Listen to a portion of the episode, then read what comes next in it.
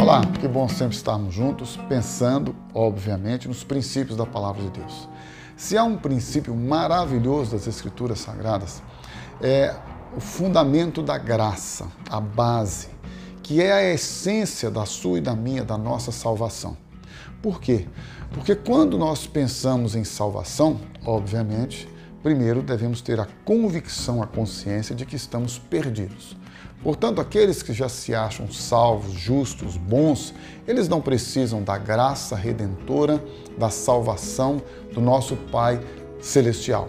Mas quando você e eu entendemos que estamos perdidos e carecemos e precisamos da graça de Deus, isto é maravilhoso, porque traz para nós um conforto, um descanso muito grande, uma vez que sabedores somos que não é pelo nosso esforço, pelo nosso mérito, pela nossa religião, por aquilo que fazemos que alcançaremos a salvação. Ao contrário, a salvação já nos alcançou pela manifestação da graça. Graça que é favor e merecido. É Deus dando e fazendo tudo a nós, que nada merecemos. Mas Ele nos amou.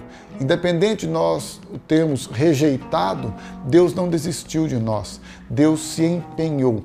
E o empenho dele foi nada mais, nada menos do que a doação, a dádiva, a entrega do seu Filho Jesus.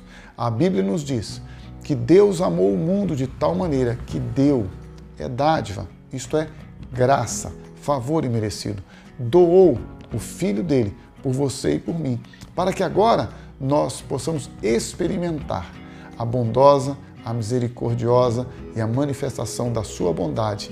Ele, Jesus, se manifestou cheio de graça e de verdade para nos dar vida e vida abundante. Por isso, a cada dia, você e eu podemos ter a certeza de que não é por nós, não é por aquilo que fazemos, mas é por causa da graça de Deus que se manifestou, trazendo salvação a todos os homens. O fundamento é este: Deus nos salva. Isto não vem de vós, diz a Bíblia, é dom de Deus, é pela graça que sois salvos. Se você deseja experimentar esta salvação plena e abundante, esta salvação graciosa na sua vida, tão somente entrega a tua vida a Ele. Este é o caminho.